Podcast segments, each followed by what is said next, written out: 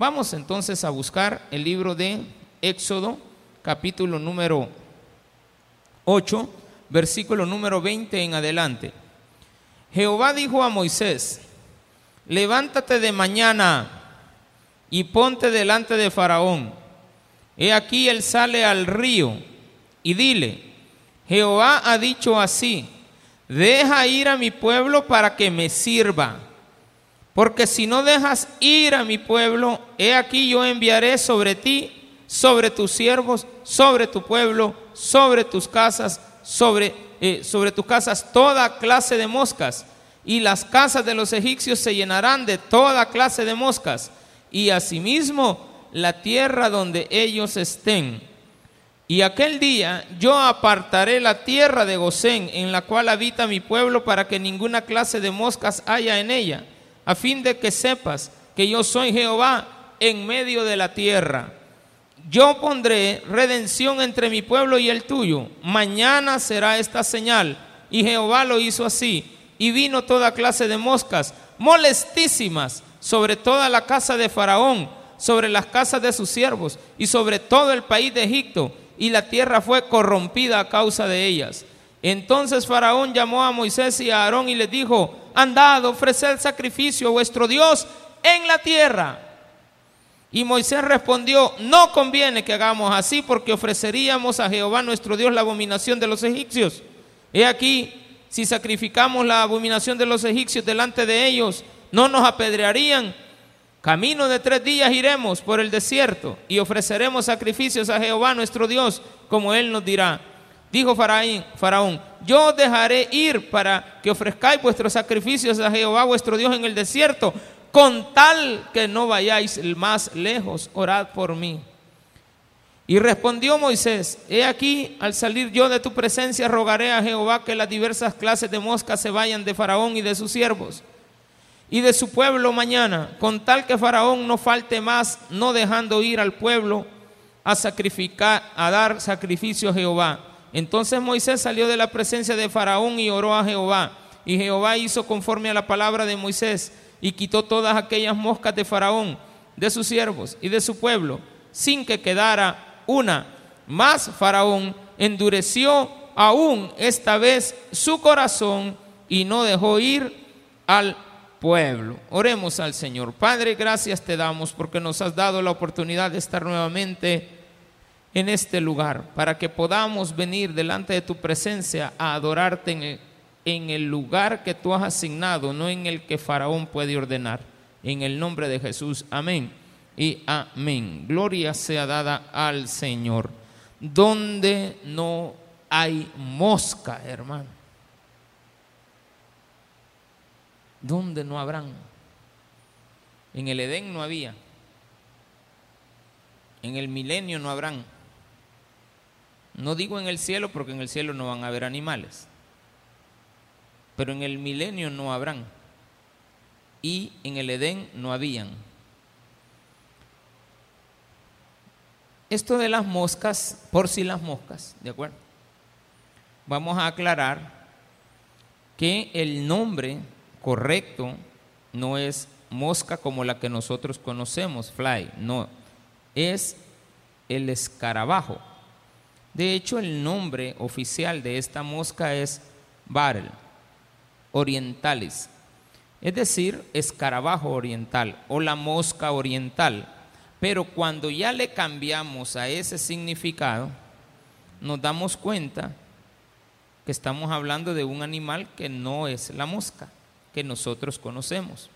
Esta que a cada rato le hacemos así, y estamos orando en el mercado, Señor Jesús bendice estos alimentos, ¿verdad? Porque no podemos estar con los ojos cerrados ahí dejando que la mosca se pare. Estamos orando y con el mazo dando, ¿de acuerdo? Porque si no, se nos pueden parar.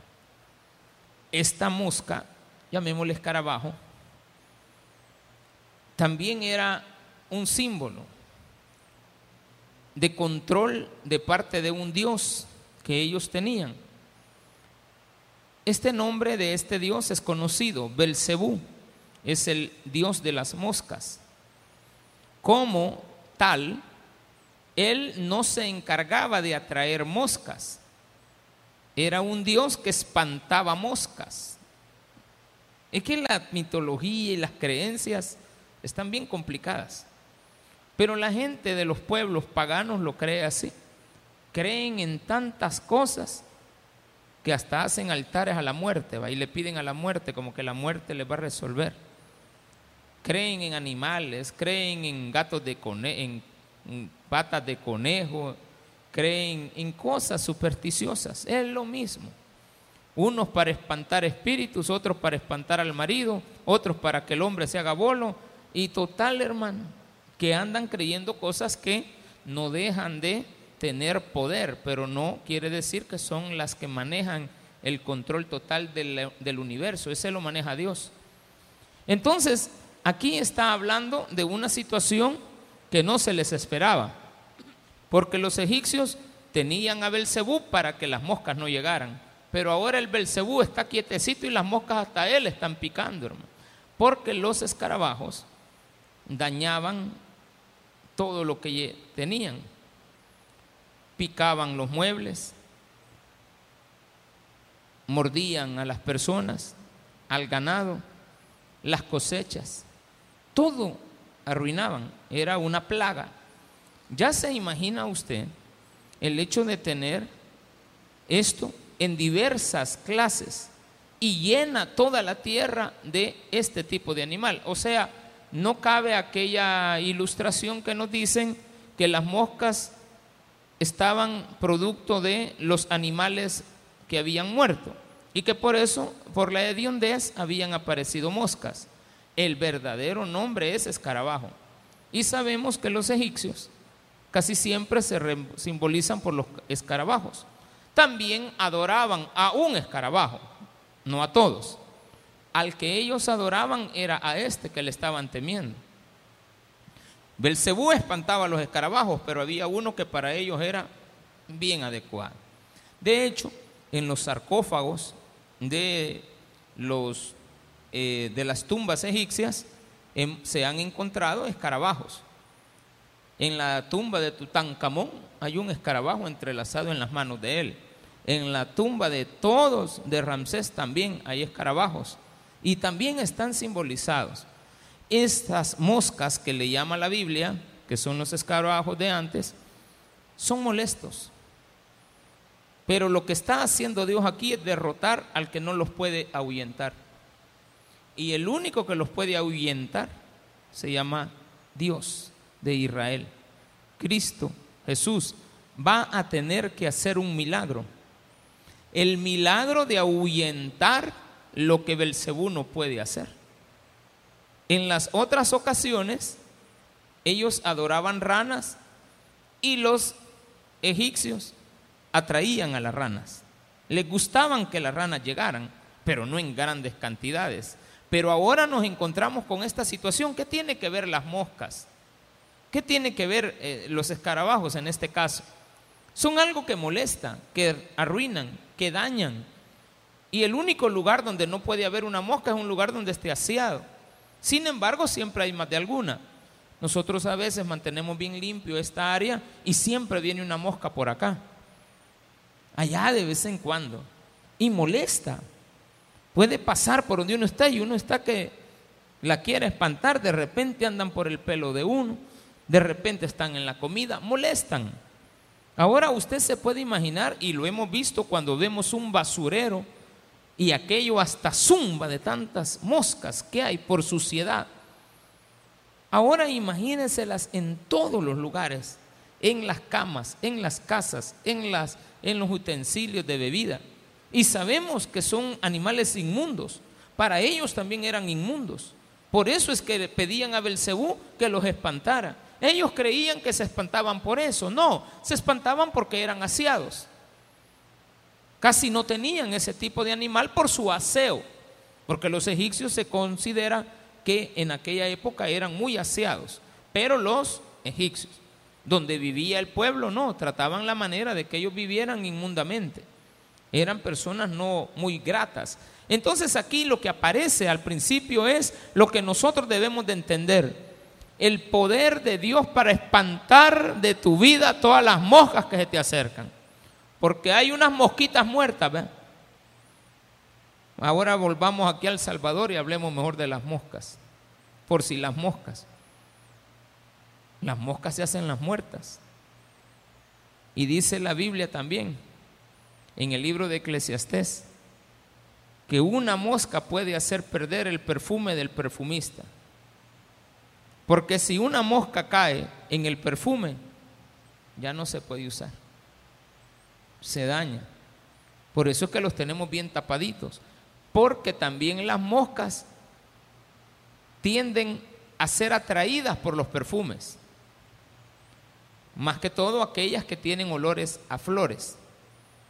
Por lo general son atraídas a ellos. No las lociones de carácter nocturno, la blue. Esas no, ninguna blue atrae moscas. Porque son de carácter nocturno. Pero las que son de día sí. Las color amarillo, las colores rosa, ya de hombres o de mujeres tienden a atraer moscas. Y hay que tener cuidado, no es una obligación, pero es algo molesto. Entonces Dios lo que quiere enseñarnos aquí es esto. Primero le dice a Moisés, pongámosle atención a este sermón, levántate de mañana y ponte delante de Faraón, he aquí él sale al río, y dile, Jehová ha dicho así, deja ir a mi pueblo para que me sirva. No le está dando la sentencia, solamente la orden. Le dice a Moisés, ve a donde Faraón y dile, pero eso sí, ve de mañana porque él sale muy de mañana a asearse. No era sucio. Él salía temprano al río. ¿Y al río a qué va uno? A bañarse. Fíjese ese detalle. Los detalles por los cuales Dios te lleva a ti. Él es una persona aseada pero le voy a mandar algo que él aborrece. Solamente dile que te deje ir. Satanás no te quiere dejar ir. Nunca, jamás. Dígame el día que Satanás se alegra porque usted se le venga de sus manos. Cuénteme de alguien por lo cual Satanás aplauda porque usted se venga a meter a la iglesia. Enséñeme a esa persona por la cual Satanás hizo fiesta cuando se le fue. Por más malo que sea, entre más malo es, más lo quiere. Pero usted viene a la iglesia, él relincha. Pero aquí pasa otra cosa. Como faraón es tipología de Satanás, quiere que usted le adore en la tierra de él. Entonces dice, porque si no dejas ir a mi pueblo, He aquí yo enviaré sobre ti, sobre tu siervo, sobre tu pueblo y sobre tus casas toda clase de moscas. Y las casas de los egipcios se llenarán de toda clase de moscas. Y asimismo la tierra donde ellos estén. Habla de la tierra ya tres veces. Más adelante la va a mencionar otras dos veces. Quiere decir que si la palabra está siendo repetitiva, le tengo que prestar atención. Y la atención que me dirige a hablar de la tierra es que es el lugar donde Satanás habita. El contexto me dice que está hablando Satanás de su tierra y Dios de su tierra. Deja ir a mi pueblo, ya habían hablado, que se vaya al desierto a adorarme, pero que no vuelva nunca más. La primera propuesta que aparece aquí dice en el versículo 22, y aquel día yo apartaré, haré una separación. Este es el otro tema de esta, de esta tarde, o el otro punto. Yo apartaré la tierra de Gosén en la cual habita mi pueblo, para que ninguna clase de moscas haya en ella, en esa tierra a fin de que sepas que yo soy Jehová en medio de la tierra. Cuando Satanás se le reveló a Dios, Dios lo mandó a la tierra. ¿Dónde vive Satanás? Acá. Aquí vive, en esta tierra, en el planeta Tierra. en toda la atmósfera, no vive en el espacio, vive en la tierra. Y Él está confinado a vivir aquí, al menos desde la posibilidad que un espíritu como Él, que tiene limitado salir de la atmósfera, no estamos hablando del espacio, donde ya está la luna o donde están los satélites. No hay presencia de Satanás ahí. La única presencia de maldad que hay ahí es la del hombre, pero no la de Satanás. Ahí está la maldad del hombre, que termina de confabularse cuando viene a la tierra. Pero Satanás está destinado a este globo terráqueo. Entonces esta es la tierra de la semilla, de la siembra de él. Si es que él siembra, estoy hablando alegóricamente. Cuando él hace, cuando Dios lo manda a él, hay algo que no se nos tiene que olvidar. Acuerde que este es un sermón doctrinal. Los domingos en la tarde son sermones de doctrina, no son estudios bíblicos. La doctrina que aquí habla es la doctrina de la separación. Menciona la doctrina de Dios, la doctrina del hombre, la doctrina de Satanás, la doctrina de la separación, en la cual tenemos que entender que Dios ha puesto una distancia separada entre Él y Satanás. Él no puede ir a la tierra de Dios. Donde está el pueblo de Dios, ahí no está Satanás. Yo sé que en esta ocasión nos va a tocar que repetir mucho ese nombre, porque estamos hablando de alguien que estaba representándolo a él. Faraón representa ese ser que es el enemigo de Dios, pero que a la larga se hace enemigo de los hijos, porque la única forma de atacar a Dios es maltratando a sus hijos. Por eso Dios tenía al pueblo de Gosén protegido. No que Gosén sea santo, es que la tierra donde está el pueblo de Dios es santo. Donde andaban los cristianos, bueno, en los hebreos de aquella época, o los creyentes en el Dios de Israel, era el lugar santo. A pesar de que estuvieran trabajando la paja, a saber de que fueran esclavos, a pesar de que fueran esclavos, Dios está con ellos. Y cuando ellos están en su tierra, están protegidos por Dios. Pero sin embargo, esa tierra le pertenece a Faraón. Él es el dueño de esa tierra. Se las han dado en posesión, así como Dios nos da la tierra en posesión. Tú poseerás la tierra. En posesión. No es tu tierra. La tierra es de Dios. A Satanás se le ha permitido vivir aquí pero no es de él la tierra, pero él se apropia de la tierra. No le pertenece, pero es muy abusivo, como mucha gente que es abusiva. Se comportan como el enemigo, que toman lo que no es de ellos.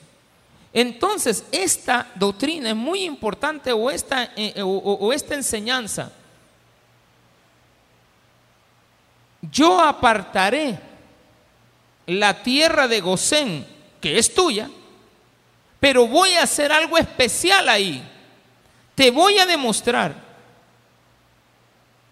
que a pesar de que tú eres el dueño de esa tierra, yo tengo control de ella. En la cual habita mi pueblo, para que ninguna clase de moscas haya en ella, a fin de que sepas que yo soy Jehová en medio de la tierra. Si no lo sabías, hoy lo sabes. Satanás lo sabe, Faraón no. Pero Faraón se le está dando eh, para que entienda, pero el hombre no entiende. El hombre testarudo es testarudo. El hombre necio es más burro que los burros, hermano. Entonces aquí aparece esto bien importante. Y yo pondré redención entre mi pueblo y el tuyo. Esta ya no es solamente una separación sino que voy a proteger lo que es separado. Primero le dice, yo apartaré, los voy a poner aparte para que no estén en la misma cancha, en el mismo espacio. ustedes son los egipcios, este es mi pueblo. Pero acá donde está mi pueblo, yo voy a poner protección, redención. Voy a salvar a mi pueblo. Primero lo separo de ti y después le enseño que yo soy Jehová y ellos van a entender, allá hay moscas, aquí no. ¿Cuál es la diferencia? Moisés les dirá, es que Dios ha dicho que solo a ellos les va a mandar las moscas. Entonces usted como cristiano va a empezar a creerle, o como hombre del pueblo de Dios le va a empezar a creer, porque no todo el pueblo de Dios le cree. Hay mucho pueblo de Dios que no le creyó. Decían ser cristianos o decían ser creyentes o decían ser hebreos, pero en el camino se denotó que no eran ni hebreos, ni cristianos, ni nada. Porque se rebelaron contra Moisés abiertamente contra Dios.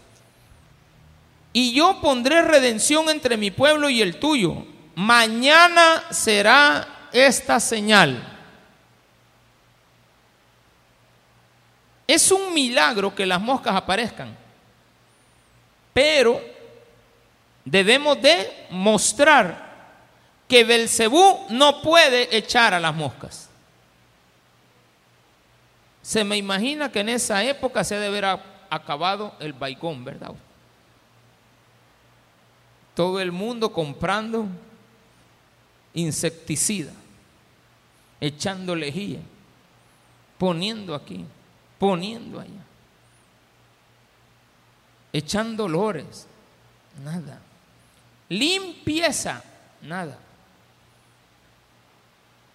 Las moscas no solamente andan donde hay suciedad, ellas andan detectando la suciedad.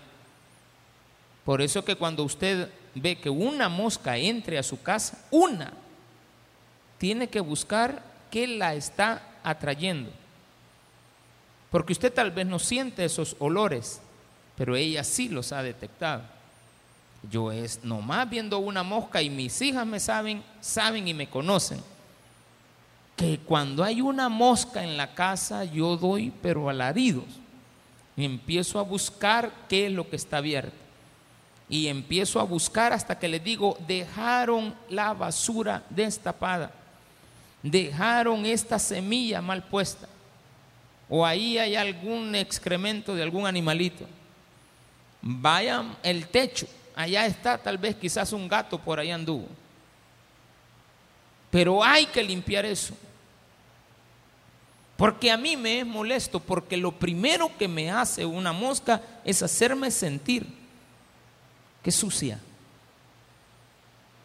que es desagradable. Pobre animal ese, hermano. Pobre animal. No es bien querido.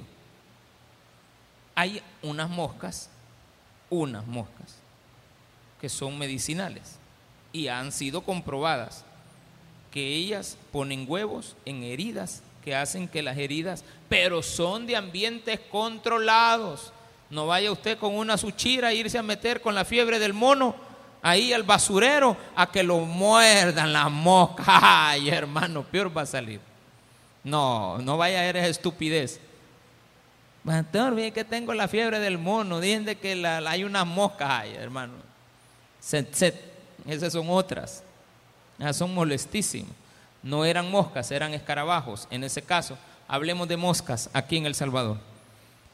Y yo pondré redención entre mi pueblo y el tuyo, mañana será esta señal. Y Jehová lo hizo. Y vino toda clase de moscas molestísimas sobre la casa de Faraón, sobre la casa de sus siervos y sobre todo el país de Egipto. Y la tierra fue, ay, la tierra fue corrompida. ¿Qué significa? Imaginémonos todas las cosechas perdidas. Eso es corrompida. La tierra se corrompió. La tierra se perdió. Las cosechas no dieron nada. Los escarabajos acabaron con todo. Todo lo dañaron porque los egipcios cuando veían un alimento que había sido mordido por un escarabajo, lo desechaban. Al igual que cuando usted encuentra en la casa que la avena tiene un hoyito con unas con un hoyito pero que tiene así como pelitos, ¿verdad? Lo primero que se le viene a la mente que es que la ha mordido una rata. Y usted toma la decisión de botar todo el producto. No hace como yo hago, que le corto la nota. ¿Y usted qué hace, pastor? No, se va. Se va. A veces me han mordido el pan de caja. Ay, digo yo. Le quito una, dos, tres. Ya de la cuarta en adelante no ha de estar contaminado. Mentira. Los microbios que contienen las ratas, las bacterias que ellas tienen, en una noche pueden viajar en todo el producto. Está contaminado. Le cayó una, una mosca al café, se la saca y se lo toma. ¿Qué hace? Lo bota. Entonces los egipcios, cuando un escarabajo mordía un alimento, lo botaban todo. Y aquí toda la cosecha estaba dañada. ¿Quién es el dueño de la tierra? Dios. ¿Quién mandó los escarabajos? Dios. ¿Quién hizo el escarabajo? Dios. ¿Quién ahuyenta al escarabajo? Belcebú, pastor. No, Dios. Porque de una manera milagrosa Belcebú no pudo, pero al siguiente día, cuando Faraón lo pidió, las moscas desaparecieron en un abrir y cerrar de ojos. Se murieron, no, desaparecieron. Aquí no es como las ranas, ¿va? que quedaron ahí todas y eran volcanes de ranas. No, aquí es desaparecieron. ¿A dónde las mandó Dios? Al, a Popa las mandó, ¿de acuerdo? Al basurero.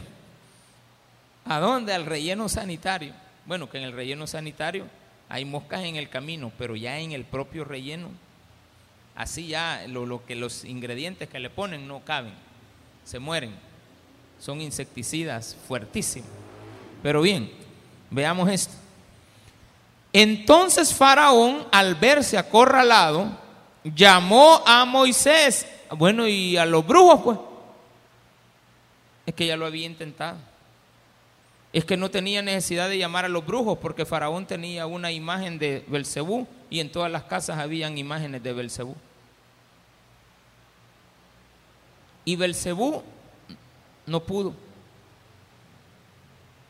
Y si él no pudo, ¿para qué voy a mandar a llamar a los brujos? Entonces mandan a llamar a Moisés, a quien también consideraban brujo. Porque los sacerdotes egipcios consideraban a Moisés alguien que tenía poderes divinos del secretismo. Andaban averiguando cuál era el Dios de Moisés, para ver si el Dios de Moisés hacía las cosas que ellos podían hacer. Y en todas iban siendo vencidos.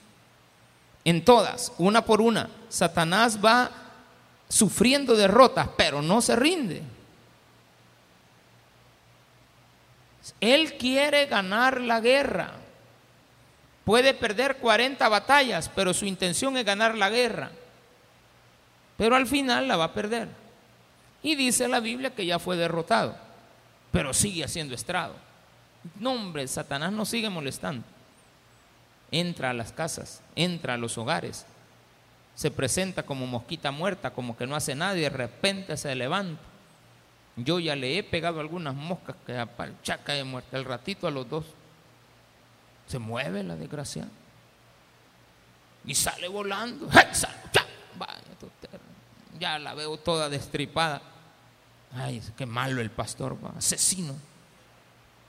Matando a la creación. Matando la, la mosca. Me molesta. No la quiero ni ver. Así les pasaba a ellos.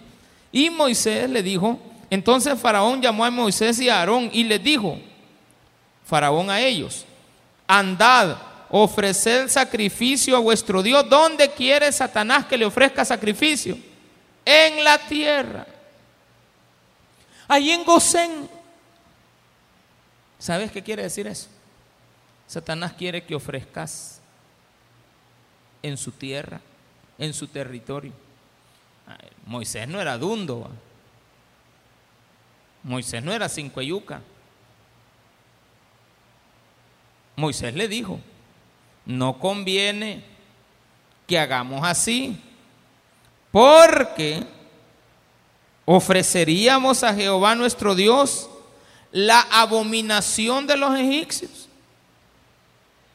Si los egipcios abominan a nuestro Dios, cuando nos vean sacrificar a Dios, nos van a apedrear. Tú nos estás mandando que no va a pasar nada. Tú nos estás diciendo, hacelo en mi tierra. Ahí hay confianza. Aquí no te va a pasar nada, mi niño. Hasta aquí no viene su mujer. Y te cae la trampa. Te mete en el lío. Si nadie va a saber. Yo, mira, yo no quiero compromisos, dice el hombre. No, si yo sé que usted es casado, de mí descuide. Yo nunca le voy a decir a su mujer, ah, ya cuando te tiene bien atrapado, si lo sabe Dios, que lo sepa el mundo, ay, le manda avisar a tu mujer en un WhatsApp.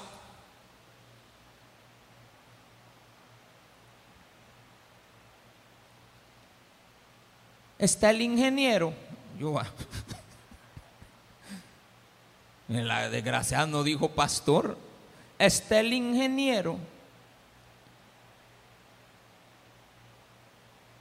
Sí, ¿quién le habla? Este, una compañera de trabajo.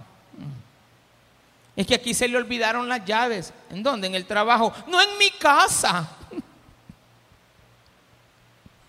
Mm, ya, ya te, te fregaste. Sacrifica en mi tierra. Hágalo. Hágalo. Juegue con Satanás. Hágalo.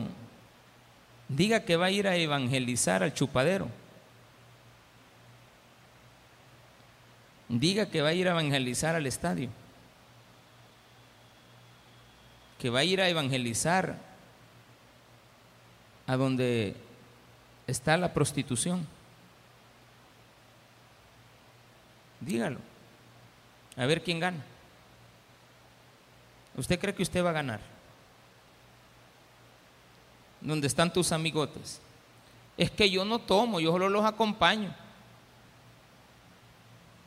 ¿Dónde se pierden los hogares? En los clubes de hombres. ¿Y dónde se pierden los hogares? En los clubes de mujeres, reuniones solo de mujeres, reuniones solo de hombres, reuniones solo de jóvenes, perdemos a los padres. Es un error. No podemos sacrificar en la tierra de cada sector poblacional tenemos que estar juntos como familia. No debe de ser así, de separarnos. Dios habla de separar a Satanás de su pueblo para redimirlo, pero nunca lo va a poder redimir con una familia separada. La familia tiene que estar junta. Y si no es familia, al menos el matrimonio. La mujer con su marido siempre deben de procurar mantener una relación de la mayor cercanía posible, aunque estén separados por alguna distancia.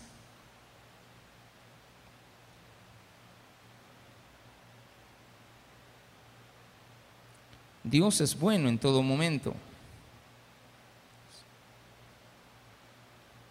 En la mañana, ahorita no lo veo conectado, pero en la mañana hay un, un, hermano que siempre se conecta. Y él estuvo separado de su esposa durante muchos años. Yo cuando conocí a esta hermana aquí en la iglesia creí que ella era viuda. Pero después me fui enterando de que su esposo vivía fuera de El Salvador, vivía en el extranjero. Pero una vez le pregunté y su esposo me dijo esta respuesta. Todos los días nos llamamos. Durante los últimos, en esa época, hace como 10 años, 12 años hice esa pregunta de metido.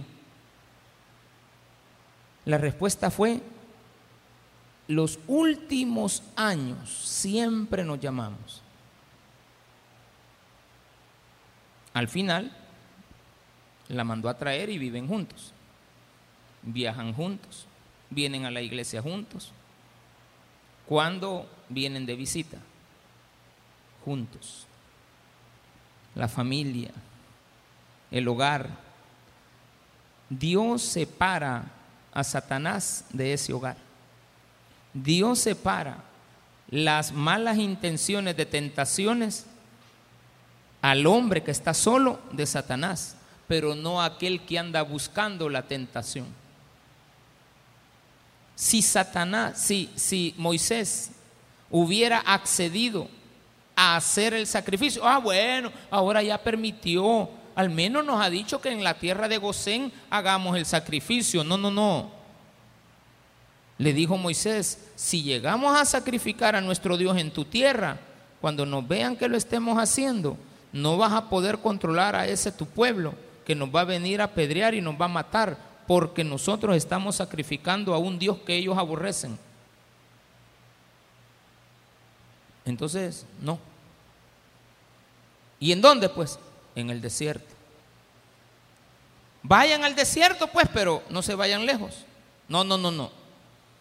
No vas a tener que dejar ir si no te la vas a ver con Dios mañana. Solo tenés esta noche para soltarnos. Y no significa que esta noche nos vas a porrear todo. Me voy a regresar a mi casa, me vas a tener que dejar tranquilo, no me vas a tocar y mañana me dejas ir. Mire, usted tiene que entender esto de las plagas. Es una lucha, hermano.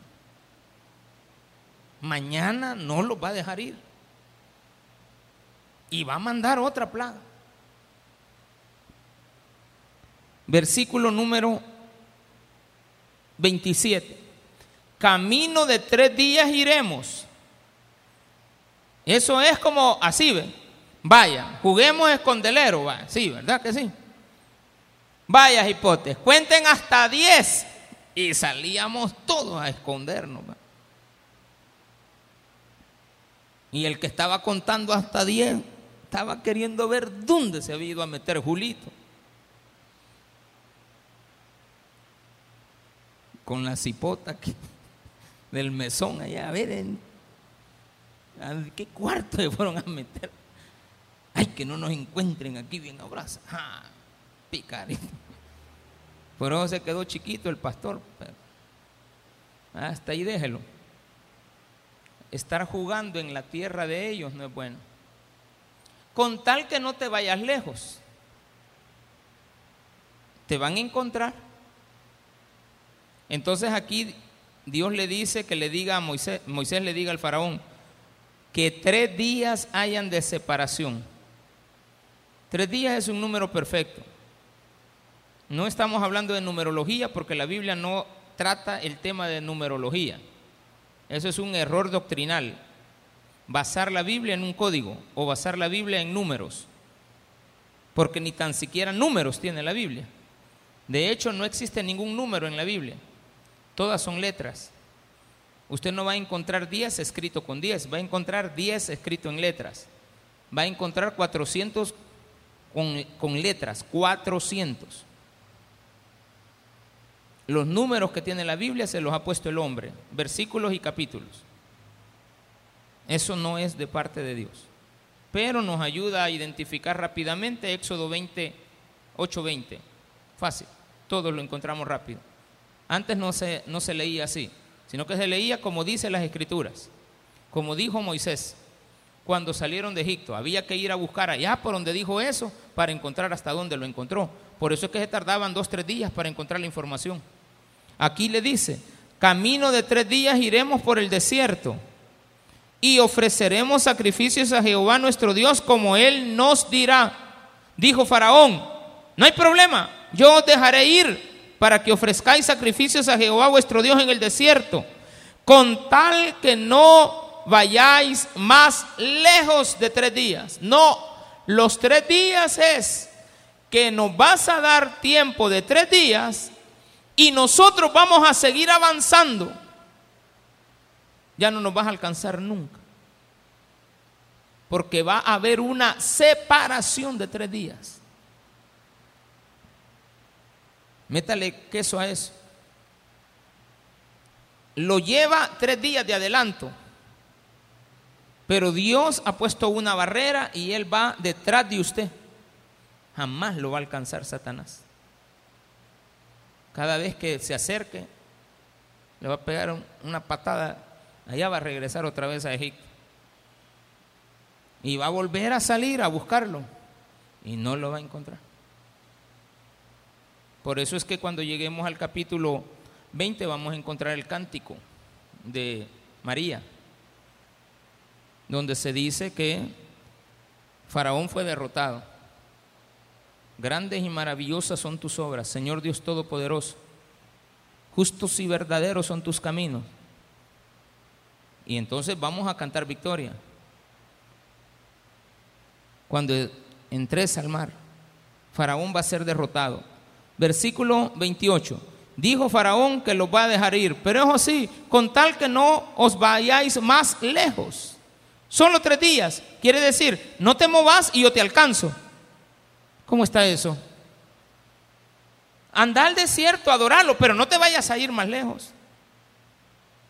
Ahí nomásito, porque yo te voy a ir a buscar. Orad por mí. Respondió Moisés, he aquí al salir yo de tu presencia. No me vayas a pedir que mañana saque las moscas.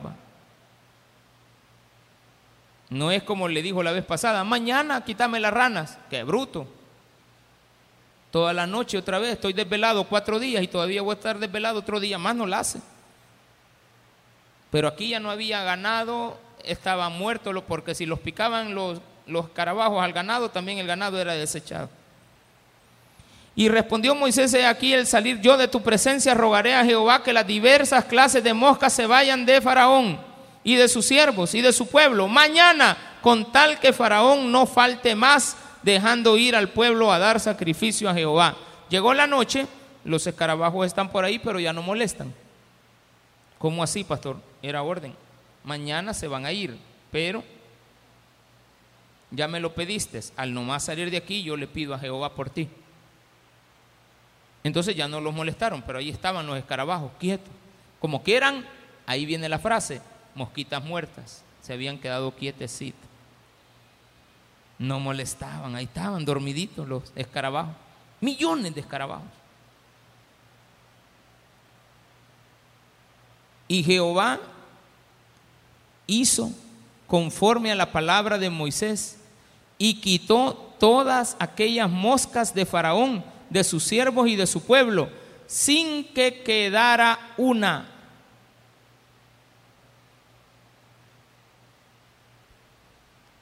¿Las espantó o no las espantó? Sí las espantó. ¿A dónde se fueron? A saber. No quedó ni una. Implica que Satanás había sido derrotado. Tu Dios no puede contra mi Dios. Nuestro Dios es más poderoso que cualquiera. Nuestro Dios no tiene comparación. Satanás una vez más fuera. Y aparece lo más difícil. Ya le quité el problema a Faraón, ya se quedó sin moscas, ya no tiene ranas, ya no tiene piojos, ya no tiene la sangre, eh, la contaminación de la sangre. Y hoy, y hoy, Satanás no te deja ir. Él ya está bien, si ya le pasó la borrachera. Ay, si viera el hombre que tengo, el hombre que yo amo, decía aquella mujer, ¿verdad? ¿Se acuerda de esa canción? El hombre que yo amo. Me penqueya toda, pero al siguiente día viene a acariciarme. Me manda flores al cementerio. Pero tú dices, el hombre que yo amo. Más Faraón endureció aún esta vez su corazón y no dejó ir al pueblo. Dios podía haber sacado al pueblo de ahí, pero la cuestión es derrotarlo, pero no solamente derrotarlo, sino que tú te des cuenta que Dios lo ha derrotado. El problema es que los cristianos vemos que Dios ha derrotado a Satanás, vamos a cruzar el Mar Rojo y cuando vayamos por el capítulo 14 nos vamos a dar cuenta que vamos a hacer una, demostra una un estudio de la una eh, cuestión doctrinal de lo que es la Santa Cena Vamos a llegar hasta el capítulo 20, vamos a pasar al 21 y vamos a empezar a ver al pueblo de Dios rebelándose contra Dios. ¿Qué hace Dios? Va a empezar a poner lo que les enseñó. Pongo separación. ¿Dónde están los que han blasfemado mi nombre? Aquí están, que se los trague la tierra. Un solo hermano, les quemaba, los mataba, les mandaba serpientes, pero no entienden las mismas plagas de Egipto le llegaron también al pueblo de Dios. Porque está hablando de la obstinación al pecado, de la obstinación a rebelarse, de no dejar ir, de no dejarse, de, no dejarse ayudar por Dios. Aquí Dios le está diciendo a Faraón, deja ir a mi pueblo. El problema es cuando el pueblo no se quiere ir de Faraón. Usted está hoy aquí y yo espero con todo mi corazón que usted nunca se pierda y pídale a Dios también que yo nunca me pierda de sus caminos. Pídale a Dios por el pastor. Pídale a Dios por la familia. Yo voy a pedir por usted. Y todos vamos a pedir por nosotros. Para que Dios nos proteja. Andemos donde andemos. Porque la tierra y su plenitud le pertenecen a Jehová. Pero Satanás mora en ella el peligro está al acecho hasta que Cristo venga y nos lleve a su presencia. Démele un fuerte aplauso a nuestro Señor. Déselo bien, Dios le ama.